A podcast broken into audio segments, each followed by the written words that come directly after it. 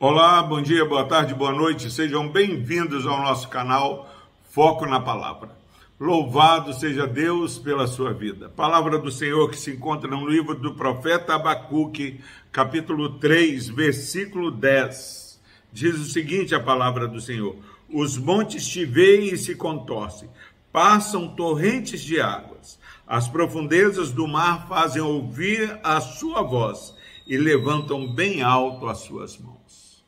Graças a Deus pela sua preciosa palavra. Meu irmão, minha irmã, qual tem sido a nossa reação diante da palavra do Senhor? Nós estamos aí caminhando é, na leitura do profeta Abacuque. Muitas vezes nós ouvimos a palavra do Senhor sendo lida, sendo explicada, sendo pregada, e muitas vezes ficamos indiferentes. Mas, meu irmão, minha irmã, olha que diante da revelação da força do nosso Deus, o Deus que está com o arco à mão, a aljava cheia de flechas, ferindo o rio, terra com os rios. Diante de toda essa ação poderosa do Senhor, os montes enxergam isso e se contorcem. Os montes, eu vou repetir, palavra do Senhor, veem a ação do Senhor e se contorcem nem a terra fica indiferente à ação sobrenatural do Senhor. Porque, meu irmão, nós que conhecemos a palavra vamos ficar indiferentes. Não há motivo para desespero, não há motivo para não acertarmos a nossa vida com Deus. Porque se os montes vêm e se contorcem, eu preciso ver, ouvir a voz do Senhor e me quebrantar.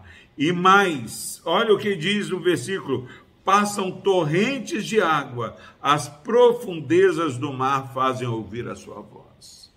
Meu irmão, minha irmã, se até as profundezas do mar faz com que a voz do Senhor seja ouvida, será que nós não vamos ressoar a voz do Senhor? É, o firmamento anuncia, o salmista no Salmo 19 fala, anuncia as obras das mãos do Senhor, nós não vamos fazer com que as pessoas ouçam a voz do Senhor. E ele continua falando, bem alto, eles levantam as mãos bem alto.